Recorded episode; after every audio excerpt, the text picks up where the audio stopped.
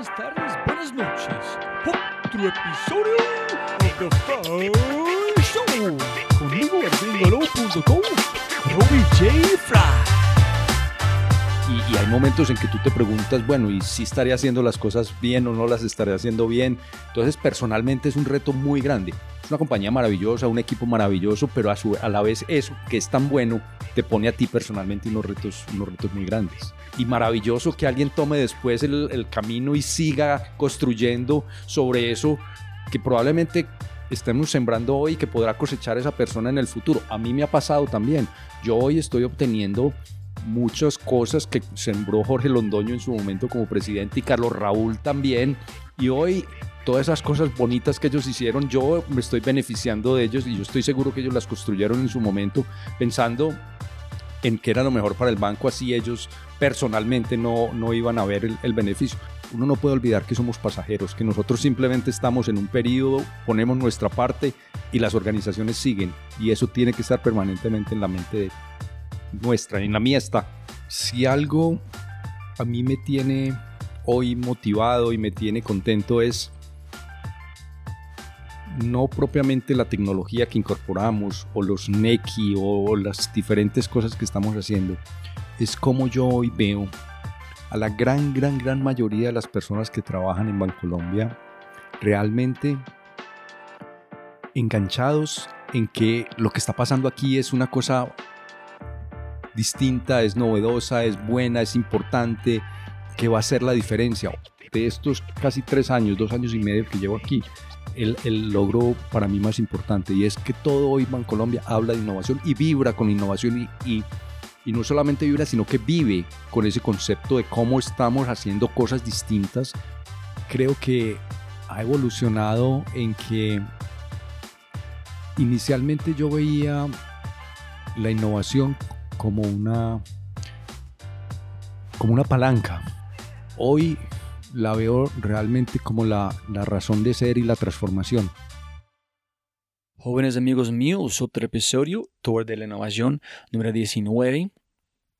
Y a uh, mis oyentes nuevos y gente escuchando por la primera vez, mi propósito con este podcast es con este tour es encontrar exactamente qué es innovación en América Latina, arrancando con Colombia. Eh, la gente le gusta hablar mucho de Amazon, de Apple, de Google, eh, Tesla, etc. Pero hay mucho valor en ese sentido en Silicon Valley y China en el mundo, pero ¿qué está pasando en nuestro contexto? ¿Es una palabra completamente diferente para nosotros o qué cosas son que tienen en común. Yo quiero encontrar, porque yo empecé, de verdad, ¿qué está pasando aquí? Es una conversación diferente que tenemos que tener con nuestros socios, nuestros negocios. Y cuando tenía esta idea, es una manera de buscar otra forma de explorar este podcast que yo hago, es destilar la información útil, hallazgos, libros, eh, modelos mentales de mis invitados, pero pegado a innovación armé una propuesta y golpeando a puertas. Y mucha gente muy amable abriendo la puerta, pero diciendo, mm, no, no tenemos plata en estos momentos, súper interesante, etcétera, etcétera, etcétera. Menos cinco personas. Uno es Cabeza Rota, los grandes diseñadores, Paul Irwin, 100% Languages, con las transcripciones, eh, Cumbia con Jonathan Tarut, que siempre él en su equipo son espectaculares, siempre me han ayudado con mis proyectos. Cuatro en concreto, que estaba ya desde el principio, cuando solamente fue una idea, una servilleta en crepes. Y finalmente, Bancolombia. Y ellos me dijeron que no es necesario hablar de ellos en mi podcast. Y, pero yo quiero mencionar en este podcast particularmente y mi gran, gran amor por esa empresa en la gente allá. Eh, que muchos de ustedes no saben es que yo estoy trabajando como con Diego Parra y mi esposo en la empresa Macatarsis. Cuando nosotros nos fuimos de esta empresa, cuando el Centro de Innovación inició en Bancolombia, casi cuatro años, ellos invitaron a mi esposa a ser parte de este equipo, con Andrés Villegas y Juan Carlos Mora y los otros equipos allá. Entonces nos trasteamos para Medellín. Vicky y otras personas ofrecieron un trabajo freelance para mí allá. Y mucho del trabajo que yo hago en este momento iniciaron como un prototipo en el centro de innovación. Yo debo una gran cantidad de mi vida profesional en este momento a este banco y el centro de innovación, particularmente Camilo Velázquez, Vicky, Andrés Villegas, y yo amo profundamente toda la gente en el centro de innovación en este banco. Y yo pensé, es muy importante mencionar que Camilo Velázquez en el Centro de Innovación dijeron, sí, tu idea de toda innovación vale la pena, vamos a invertir sí o sí. Ellos tienen mi lealtad por vida con esas personas. Y ese es donde vamos. Es, yo conocí Juan Carlos Mora en esta época, antes de ser presidente. Mi podcast tenía siete episodios, no más. Fue nada, fue un puntico en la radar de, Colombia y nada más. Y Juan Carlos Mora dijo, sí, yo, yo voy a hacer un, voy a grabar un podcast con vos. Y en este momento es, este fue episodio número 8, este es episodio número 90. Imagínense, 81 episodios después con Actor de la Innovación. Y con ese dicho, mil gracias a toda la gente de Banco Colombia escuchando este admiro demasiado, amo esta empresa porque la gente, porque Juan Carlos, por Camilo Velázquez, para mi esposa, por toda la gente en el Centro de Innovación. Y con ese dicho, finalmente, después de todas esas palabras de ungringolo.co, te presento episodio número 90, Tour de Innovación 19. Se llama La innovación es la razón de ser con las personas más increíbles que yo he conocido, yo conozco en Colombia, el gran Juan Carlos Mora. Sonido, sonido, sonido, Excelente. Sí, está bien. Juan, bienvenido otra vez. Como arrancamos, siempre puede ganar más plata, no más tiempo. Gracias por su, su tiempo otra vez. Muchas gracias a ti por invitarme nuevamente. No lo hice tan mal la última vez desde que me volviste a invitar, ¿no? No, no, la gente fue muy felices. Pero la primera vez fue dos semanas antes que tú estabas presidente. Castíguenos qué has aprendido, cómo fue esta aventura, cómo fue. Este fue así que tres años, ¿no? Dos años y medio. Ah, sí, fue como en mayo, ¿no? Casi. Sí, desde, desde ah. mayo de hace dos años y medio estoy en esta responsabilidad y déjame decirte que ha sido, ha sido distinto de lo que me imaginaba y lo que probablemente de lo que dije en ese podcast. Voy a tener que volverlo a oír. Pero cómo, cuénteme cómo, cómo, arrancaste y cómo fue el proceso, qué cosas que estás más orgullo que tu puesto. ¿Y dónde me voy con este, Juan? Es como yo envié estas conversaciones de CEOs y unas personas dijeron, ser CEO no es para todos es un trabajo duro, no es la cosa más feliz, más chévere en el mundo si no le gusta ese tipo de cosas. Entonces, yo quiero saber qué disfrutas de ser CEO o presidente en ese momento y qué has aprendido en este banco nuevo de esta visión distinto.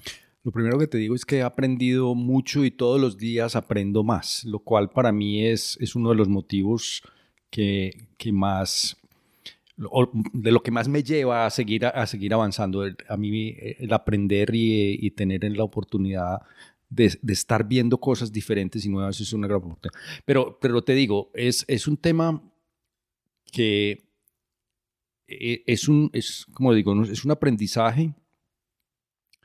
Yo me siento totalmente privilegiado de tener la responsabilidad que tengo en este momento de, estar en la cabeza, al frente de una organización como esta, eh, que tiene todas las características que tiene, los logros, pero a la vez es un reto enorme, porque a ti como persona, el tener la responsabilidad de estar al frente de una organización de esta te reta todos los días y, y, hay momentos en que tú te preguntas, bueno, ¿y si estaré haciendo las cosas bien o no las estaré haciendo bien? Entonces, personalmente es un reto muy grande. Es una compañía maravillosa, un equipo maravilloso, pero a, su, a la vez eso que es tan bueno te pone a ti personalmente unos retos, unos retos muy grandes. Y otra cosa que ellos hablaron, Juan, es a veces un CEO están construyendo el camino para la persona que llegan después. Entonces, posiblemente en este momento tú estás construyendo el futuro de Bancolombia y Juan no van a recibir el crédito, pero alguien van a llegar después porque velocidad que vamos en allá es el crédito para ellos. Entonces, tú eres consciente que a veces yo tengo que preparar este puesto o este banco para el futuro para alguien más o tú piensas más en el presente, no tanto allá a esa distancia?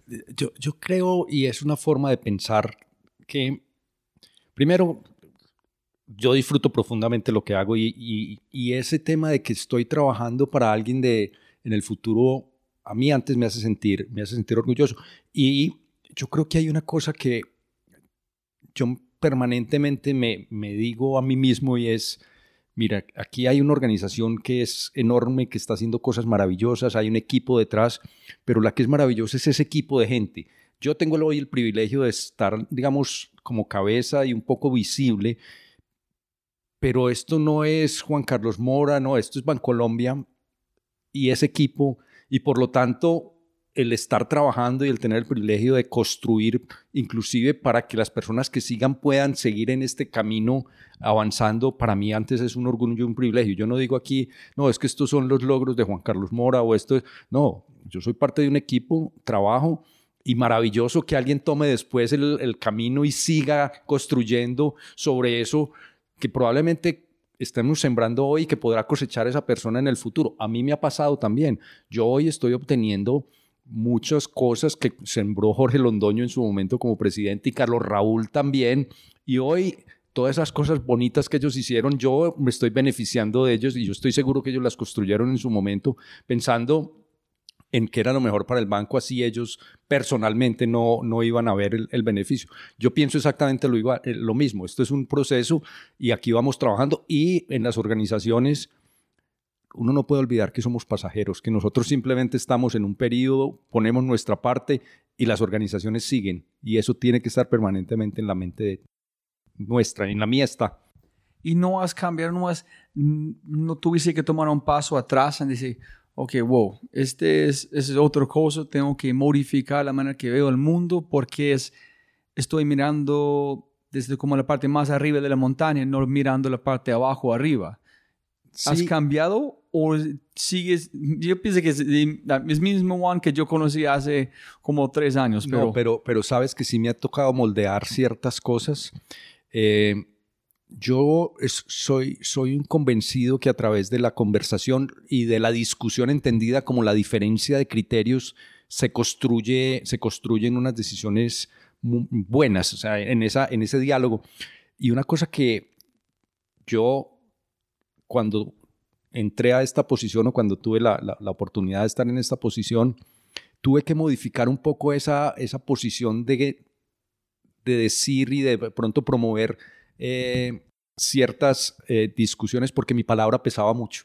Entonces he tenido que aprender a escuchar más al resto antes de yo hablar y de, promover eh, la conversación y las ideas de los otros, porque aprendí una cosa que yo no era consciente, y es que al estar en una posición como esta, la palabra que uno tiene pesa mucho, entonces hay que aprender a medirla, porque puedes tener influencias que no son eh, positivas en promover el diálogo, en promover otras ideas si tú no cuidas el tema. Y al principio me costó, porque yo entraba a una conversación y de pronto ponías mis puntos y yo veía que no había, no había más, más conversación y decía, bueno, ¿no? ¿Qué pasa?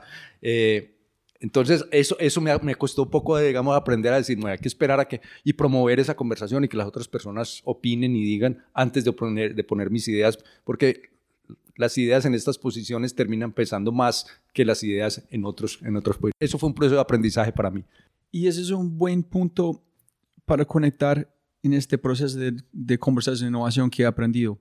Es, de un gringo no es igual que yo he aprendido como con Ricardo de en Celsius que muchas veces en Colombia hay un proceso, la gente conecta en el proceso con su trabajo que conecten con su familia y con su plata.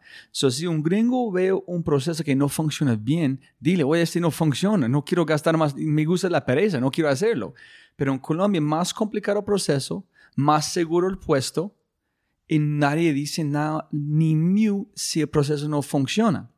Ese es uno, porque la jerarquía. Y dos es, si alguien está abajo de Juan Carlos y quiere hablar con Juan, no van a decir su opinión. En muchas conversaciones aquí en el banco, cuando estamos hablando de pitch, la gente, ay, yo no sé si puedo decirte porque esta persona es en, en el espacio. Pero ¿qué es el problema? Estás provocando conversaciones, estás provocando ideas. Entonces, ¿cómo en Colombia, que yo encontré la conversación es necesaria para innovación, pero cómo podemos hacer que tú dijiste es más gente en su posición tomando tiempo a escuchar, tenemos que tener más conversaciones no tan cómodos, ¿Qué podemos hacer para forzar las conversaciones necesarias para evolucionar en los temas de innovación? Yo creo que hay un tema que nos pesa culturalmente y son, y son las jerarquías. Hay demasiado respeto por las jerarquías. En otras culturas eh, no es que haya irrespeto, sino que hay mucha más la conciencia de que hay, de que la jerarquía no es una condición que impida el diálogo y el expresar opiniones. Yo creo que en nuestra cultura eh, latina y colombiana las jerarquías pesan. Pero una de las cosas que yo resalto de Bancolombia es que tal vez sí hay espacio para esas conversaciones y, a mí me gusta promoverlas como un espacio de innovación, de poder hablar.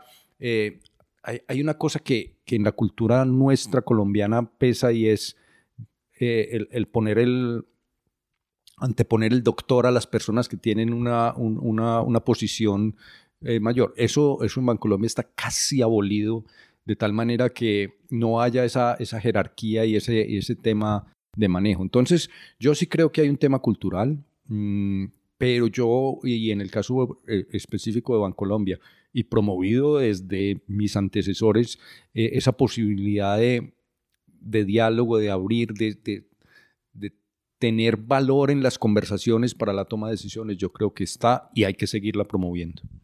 La otra razón, Juan, es que en Nueva York, cuando yo fui con parte del equipo de Bancolombia 99 New, un hombre de Netflix, no me acuerdo su cargo como vicepresidente, algo estaba hablando y dijo, cuando yo estaba en una posición, como si era tu posición anterior, mi reto fue forzar a mi jefe como una piedra en su zapato pensar de frente. ¿Por qué este? ¿Por qué no este? Que no le gusten mis preguntas hasta el punto que es incómodo.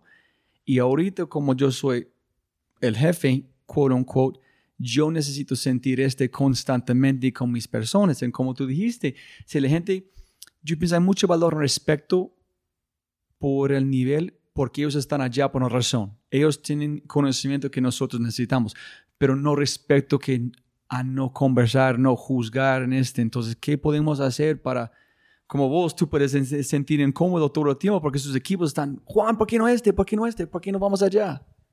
Y, yo creo que ese es, ese es parte digamos, hay una de los, de los conversaciones comunes que habla de los CEOs o de los presidentes de las compañías que se sienten solos.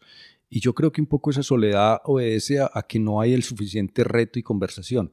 Para mí las personas que yo aprecio más son las que me dicen, Juan, no estoy de acuerdo con eso que estás pensando o por qué estás pensando eso. Y, hay una conversación en que yo pueda retar mis ideas. Trataré de, trataré de sustentar mi idea y de, y de ponerle, pero también que me ayude a pensar yo creo que en estas posiciones las personas tienden a ser muy complacientes y, un poco lo que yo más aprecio es cuando me dicen no estoy de acuerdo.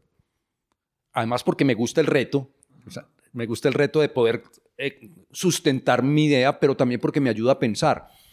Eh, hoy para mí las personas que son más cercanas a mí son las que me dicen no, no estoy de acuerdo, eh, piensa en eso o no has pensado esta otra forma porque no haces mejor esto. Eso para una persona en la posición que yo estoy es muy valioso, es mucho más valioso que decirle sí señor, estoy de acuerdo. ¿Y ese es el mismo equipo que tuviste antes con vos, retándose, o es un equipo nuevo que tú encontraste que, que armando amistades nuevos en equipos nuevos, o es el, como el mismo grupo, como Andrés, etcétera, etcétera? Hay una mezcla, hay una mezcla de, de personas. Eh, muchos de los que hoy trabajan conmigo eran mis compañeros, eh, varios, pero han, llegado personas nuevas al equipo también. Entonces hoy es una mezcla, es una mezcla de personas eh, y, yo he venido construyendo, digamos, durante tiempo esas, esas relaciones y esas personas y, dándoles esa cercanía que me puedan preguntar y que me puedan cuestionar. Pero hoy es un grupo de, de personas diferentes, tanto las que han trabajado conmigo ya un, tiempo y otros que han llegado que también tienen esa capacidad. Sí, esa es la cosa que me encanta. Yo nunca he pensado en la soledad tener su puesto. Me imagino que siempre tiene personas, pero no siempre gente que pueden retarse, esforzarse para cómo marinar y masticar las ideas en convertir como en ideas nuevas.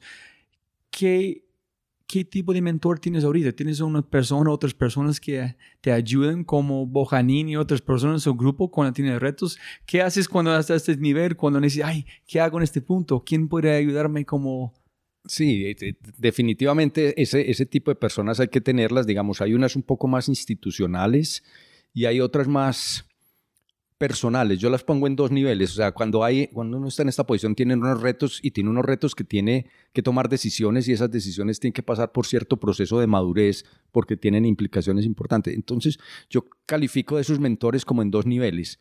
Los que profesionalmente digamos, le ayudan a uno en la decisión y ahí, ahí digamos, está, eh, digamos, sus personas eh, en, la jerarquía o en la junta que no tiene la confianza de preguntarles a nivel, pero son muy importantes también a, nivel personal y es uno poder transmitir un poco sus angustias de la decisión, ya no tanto la calidad de la decisión, sino cuáles son las preocupaciones que uno tiene alrededor de la decisión y las consideraciones. Y eso ayuda mucho a la calidad. Entonces yo las tengo como en esos dos niveles del tema profesional y un poco más en el tema personal de las angustias personales en la toma de las decisiones. Finalmente cada decisión importante y, en estos puestos de responsabilidad son muy, muy frecuentes, tienen unas consecuencias normalmente grandes. Sí, a veces la consecuencia es algo que es casi invisible, hasta como un año o algo allá, ¿no? no sé si puedes contestar esa pregunta, pero han llegado bastante veces en mis conversaciones. Es, tenemos las juntas, pero las juntas aquí en Colombia no hay suficientes mujeres.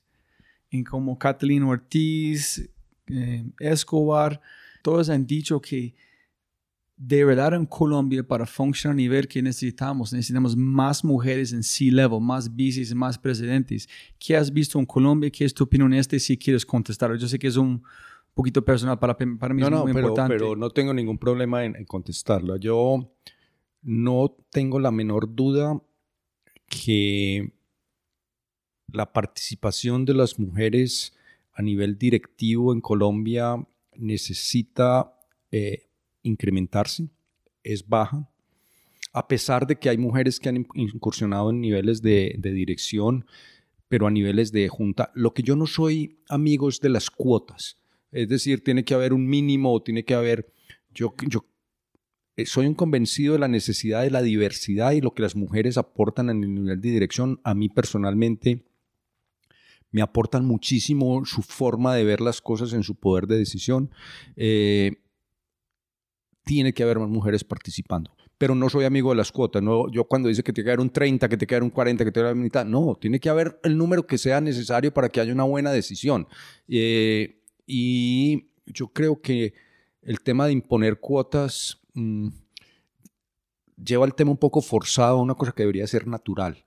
Y yo personalmente eh, siento que en, Colombia tengo que hacer más en ese tema de que haya más mujeres eh, a nivel de, digamos, directivo, alto directivo y de, la Junta, pero para mí es un proceso natural. Yo no digo, no, es que tengo que hacer esto porque no, es un proceso que tomará, que tomará tiempo, el tiempo que requiera cuando nosotros pasamos por un taller de Singularity, con sus socios, y tú tienes un punto de vista de tecnología como avanzado, donde yo quiero ir, pero en su posición solamente puedes mover a velocidad del gobierno, a velocidad de su equipo, a velocidad de que es disponible. Hay muchos temas, entonces yo quiero saber qué es, una pregunta que siempre estoy tratando de encontrar aquí es qué es importante entender de Silicon Valley, de Machine Learning, AI, blockchain, etc. Pero cómo podemos ver Colombia con esta tecnología en nuestro contexto, no el contexto, pero también ser muy consciente de China, a dónde van las cosas, en qué, cómo te sientes a la velocidad de vamos con esta tecnología en blockchain, en, en el nombre banco, en a dónde vamos en esos tres años. Yo en el caso de Colombia, yo siento que la adopción de las tecnologías, digamos, es, es buena, pero debería ir a mayor, a mayor velocidad. Mm, nos toma un poco, poco de tiempo, más del que yo quisiera.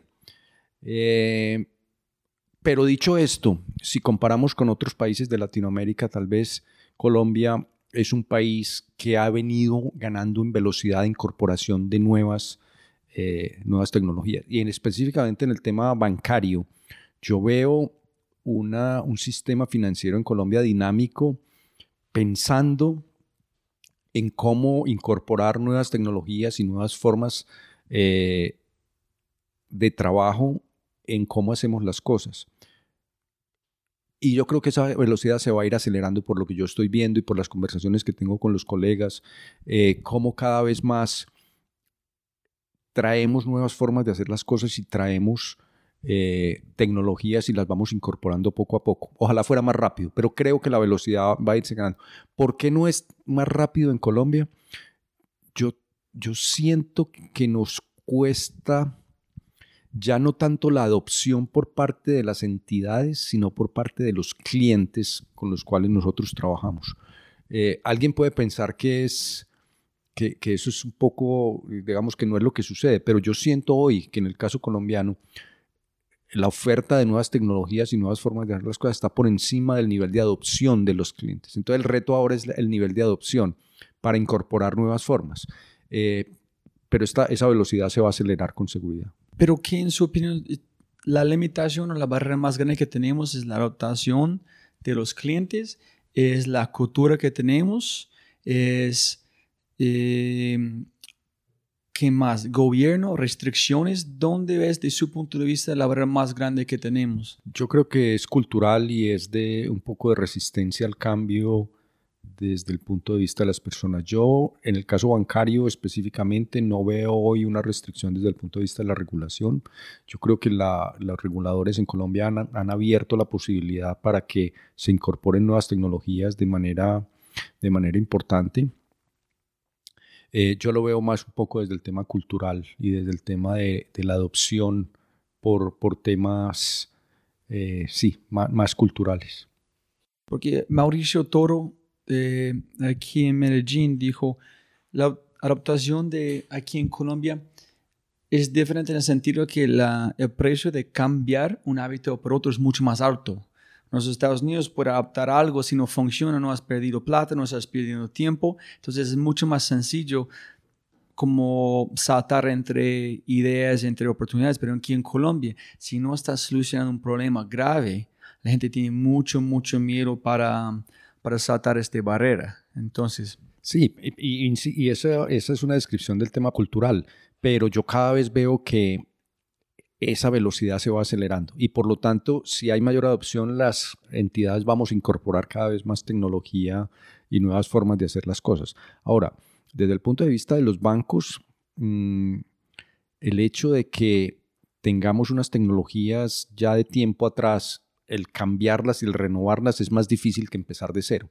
Por eso el campo de las fintechs con nuevas tecnologías tiene unas oportunidades interesantes porque es más fácil arrancar de cero y crear una tecnología, incorporar una tecnología nueva, que incorporar tecnologías nuevas en compañías en marcha del tamaño de, de los bancos. Ese es tal vez uno de los retos nuestros de cómo cambiamos y cómo incorporamos tecnologías a compañías ya en, ya en marcha. Ahí es un buen punto también, Juan, que alguien, Freddy Vega, están diciendo que, me, me pregunto, no sé por qué Bancolombia no solamente van a comprar una empresa similar a Neki, incorporarlo en arrancar con la velocidad necesaria, menos de construir algo de, de, de cero. Y Catalina dijo que ella piensa el futuro de Colombia no es en emprendedores, en startups tal cual, pero las empresas grandes aprendiendo cómo combinar, patrocinar, cómo invertir en las startups, en trabajar juntos. Ese es el futuro de Colombia. Y algunas personas han dicho que la única razón que no lo estamos haciendo es porque estamos aprendiendo en tiempo real cómo hacerlo. No tenemos muchos ejemplos. Entonces, estamos más o menos en punto 01, punto 02 para llegar a la velocidad necesaria para crecer. ¿Qué es tu opinión del futuro? ¿Empresas grandes, nuestro como combinación? Yo estoy de acuerdo con, ese concepto de que el futuro es incorporar y trabajar juntos eh, y ese trabajo entre empresas grandes y empresas pequeñas eh, es, es el futuro del desarrollo y cada vez vamos avanzando más y cada vez yo creo que se van incorporando más esas posibilidades de una colaboración o complementación eh, entre empresas grandes y empresas pequeñas. Pero tú, esa pregunta muy puntual, ¿por qué Colombia decidió arrancar desde cero con Neki y no solamente compraron una empresa o dos empresas similares? Eh, esa es una historia interesante. Eh, yo te lo voy a contestar primero. Creo que es una colaboración, pero creo que es una combinación. Una combinación para, mí Neki es un intraemprendimiento, es un emprendimiento que surge al interior de Bancolombia y se desarrolla y se permita que se desarrolle. Entonces, en ese sentido es como colaborar con una empresa nueva porque es un intraemprendimiento diferente. ¿Y por qué lo hicimos? Porque nosotros no veíamos a alguien en Colombia que estuviera haciendo una cosa similar y queríamos construirla. Entonces, por eso arrancamos en ese proceso. Eh, entonces, y hoy seguimos haciéndolo. Nosotros seguimos teniendo emprendimientos internos que los desarrollamos, pero también miramos hacia afuera de cómo asociarnos con otras compañías. Entonces, es una mezcla de, una combinación, emprendimientos internos apoyados e, para generar eh, cambio e innovación, más inversión en tecnología. Lo que pasa es que para mí la inversión en tecnología en el negocio actual, yo no lo considero propiamente innovación. Eso es un, desarrollo y, una, y un tema de transformación en tecnología. Para mí innovaciones son los emprendimientos, es la forma de hacer distintas las cosas, es aproximarse de una manera distinta, no de la manera tradicional. Eh, y ahí es donde empiezan los emprendimientos internos o las asociaciones con otros. Y otro tema que he encontrado, Juan, es que la, la gente tiene una percepción del banco completamente diferente como yo voy al banco. Es como ellos piensan que es esa entidad, el nombre banco lleva mucho miedo muchas personas, pero cuando tú conoces las personas, cómo mueven, cómo piensan, es, es completamente diferente. Y conectando este, Juan, hablando de propósito, es cuando yo pienso en Banco, yo pienso en Juan Carlos, yo pienso en Andrés Villegas, yo pienso en Camilo, pienso en mi esposa, en la gente aquí. Yo no pienso en la marca. Yo soy fiel al banco porque las personas, no porque la, la marca. Y yo veo gente con Camino, un Andrés, en gente, ellos están vibrando porque ellos saben que ese es un momento muy especial en Colombia, muy especial en el sector financiero, muy especial para innovación. En, ellos tienen un propósito, en un sentido, pero otra gente no ve en este cómo conectan un propósito de una empresa este, de este tamaño para tener skin in the game en sacar los retos adelante.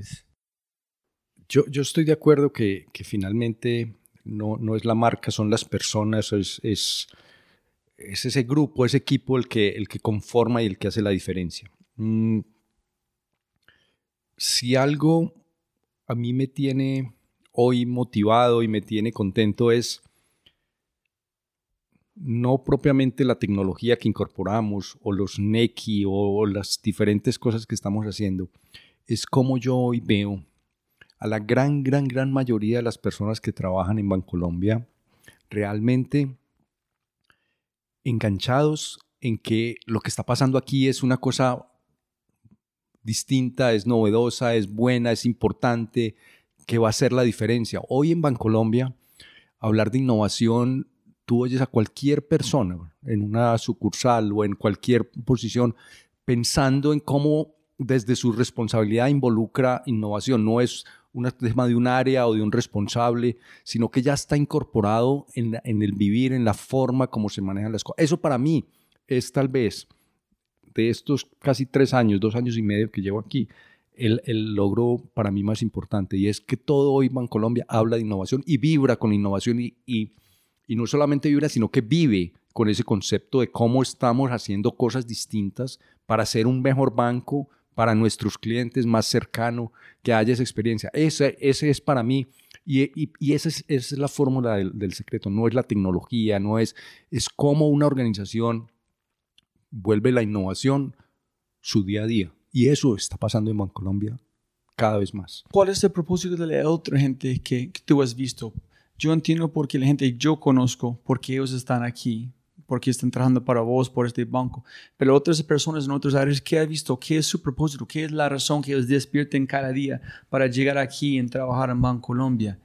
Yo creo que tienen muy claro que nosotros tenemos una responsabilidad superior y es esa de ser un actor de cambio y de evolución tanto social como económica y eso y eso vibra y eso nosotros tenemos nuestra, nuestra visión de que ayudamos a las personas a cumplir sus sueños. Y eso no lo creemos de verdad, o sea, eso no es una frase que simplemente decimos, sino que eso es lo que hacemos. Y, las personas vibran por eso y se sienten orgullosas. El, nivel de orgullo de trabajo de, eh, o de las personas de trabajar en esta organización es altísimo porque ven que ese propósito se cumple y ellos en su labor ayudan a, cumplir, eh, a, hacer realidad sus sueños. Entonces, yo sí veo que aquí hay un propósito superior y un orgullo de trabajar en esta compañía por lo que es, por cómo hace las cosas, por cómo las logra, porque además no es a toda costa, es con unos valores, con unos principios, con una visión muy clara que se ha construido durante muchos años y que hoy nos lleva a, tener una reputación y una visión y una que está por encima, creo que, de, la mayoría de las entidades eh, similares a nosotros. ¿Y su punto de vista de innovación ha cambiado de cuando arrancaste a este punto? Sí, mucho. ¿En qué, listo, cómo fue antes y cómo, cómo es en este momento? Mira, yo creo que ha evolucionado en que inicialmente yo veía la innovación como una, como una palanca. Hoy la veo realmente como la, razón de ser y la transformación.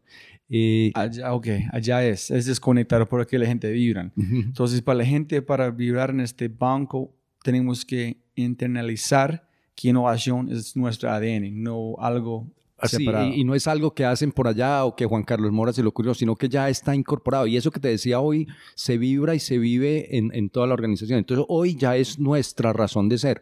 Es, es en cualquier reunión, eh, hace parte del día a día y del lenguaje. Entonces yo hoy sí veo las cosas distintas. Yo cuando empecé con este tema veía que podía haber una influencia.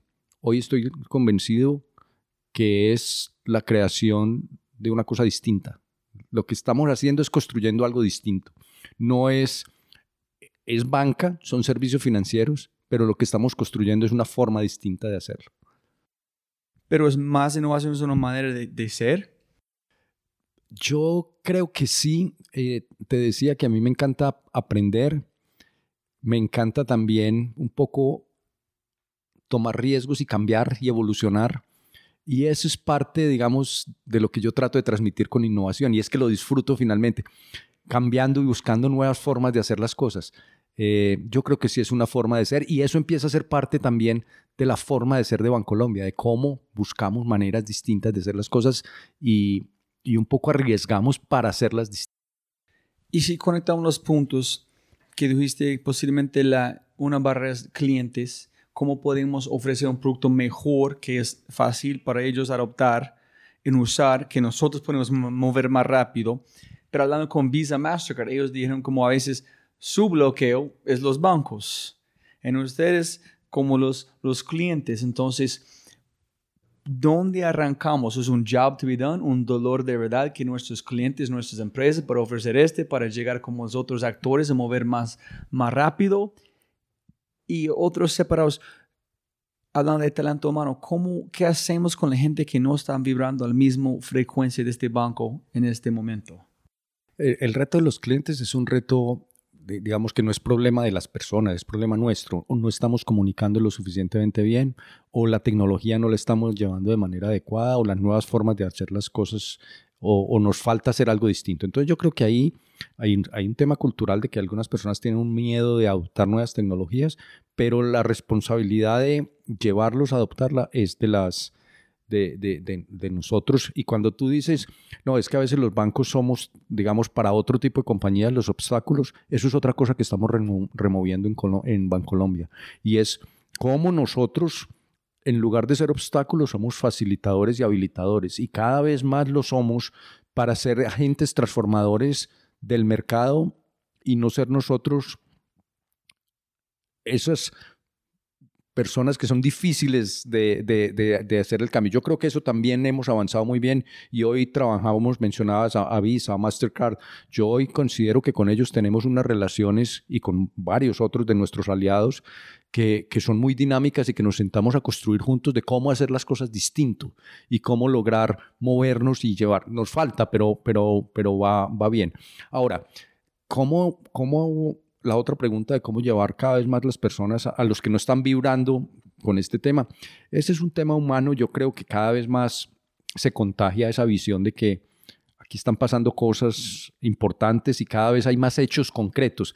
A esos escépticos y que no están eh, vibrando, yo creo que cada vez más los resultados y cómo vamos avanzando les va mostrando que eso es eh, lo que está sucediendo realmente diferente y transformación, transformacional y que hay que estar, hay que ser parte de ese, de ese proceso y disfrutarlo. Sí, otra persona dijo, es mejor, muchas personas en Colombia, hay un problema que desde su punto de vista es, contratamos 40 personas mediocres, menos de 10 personas espectaculares. Es que no estamos contando una historia suficiente. Como tú, si yo escuchar Juan contar una historia, ¿cómo vamos? ¿Cuatro minutos? Listo, olvidar esta pregunta. Tres libros que han cambiado su, su vida. Eh, yo, esa, pregunta, a ver, yo tengo uno que me gusta mucho y que yo doy como, como referencia, que es eh, eh, Black Swan. para mí es, es un tema que, que me marca y me transforma. Pero te quiero decir una cosa y esto va a parecer una, si a mí un libro no me está aportando y transformando, lo dejo. Yo solamente termino los libros que realmente me están, me están ayudando. Entonces, cada libro de alguna manera para mí aporta muchísimo. Los que no me están aportando, no los terminé de leer. ¿Cuánto tiempo dejas el libro para convencerte de que hago especial? Eh, llego al 25% y si no estoy enganchado, ahí se quedó. Ese, ese, no, ese, no, ese no clasificó porque hay muchas cosas muy buenas para leer, para uno leer cosas que no son, que no son, que no te están ayudando a transformar y que no te están pensando. Ahora, hay libros de muchos, de muchos temas. A mí, a mí los de historia me gustan mucho y aprender a través de la historia para traerla como ejemplo de cosas y ver cómo el mundo es muy cíclico en muchos temas me gusta mucho. Entonces, eh, y no es solamente entonces o temas eh, que te ayuden a reflexionar sobre cómo, cómo evolucionar o temas de tecnología que me encanta leer sobre temas de un poco de...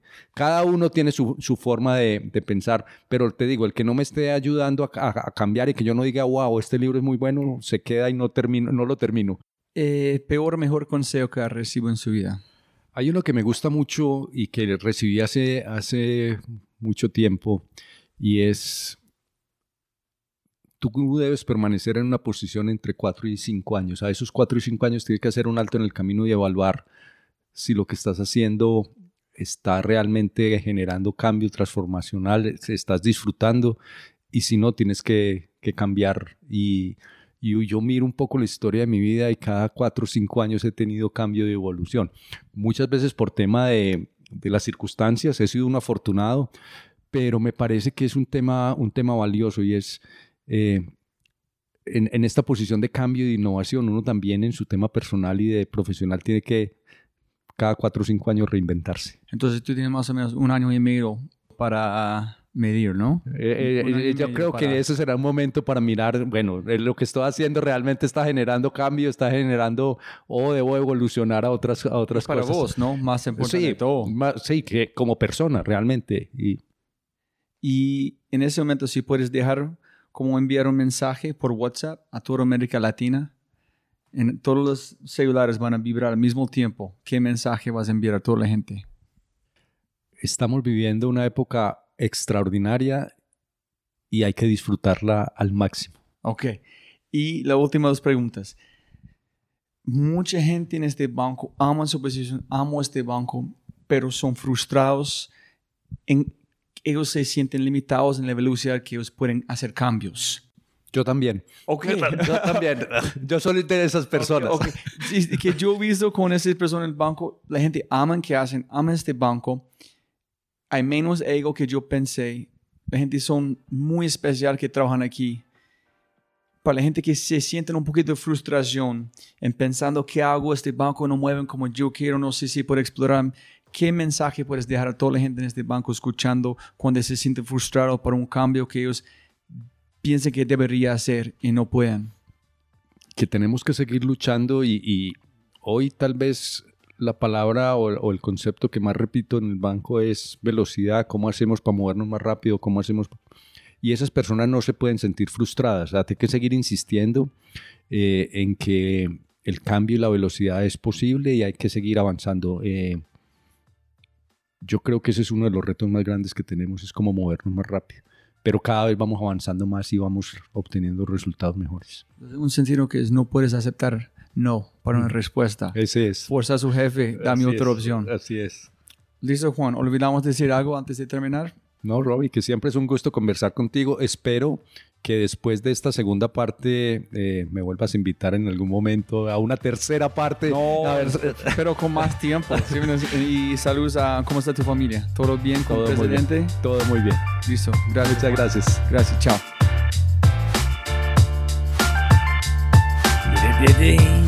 Parte favorita del podcast.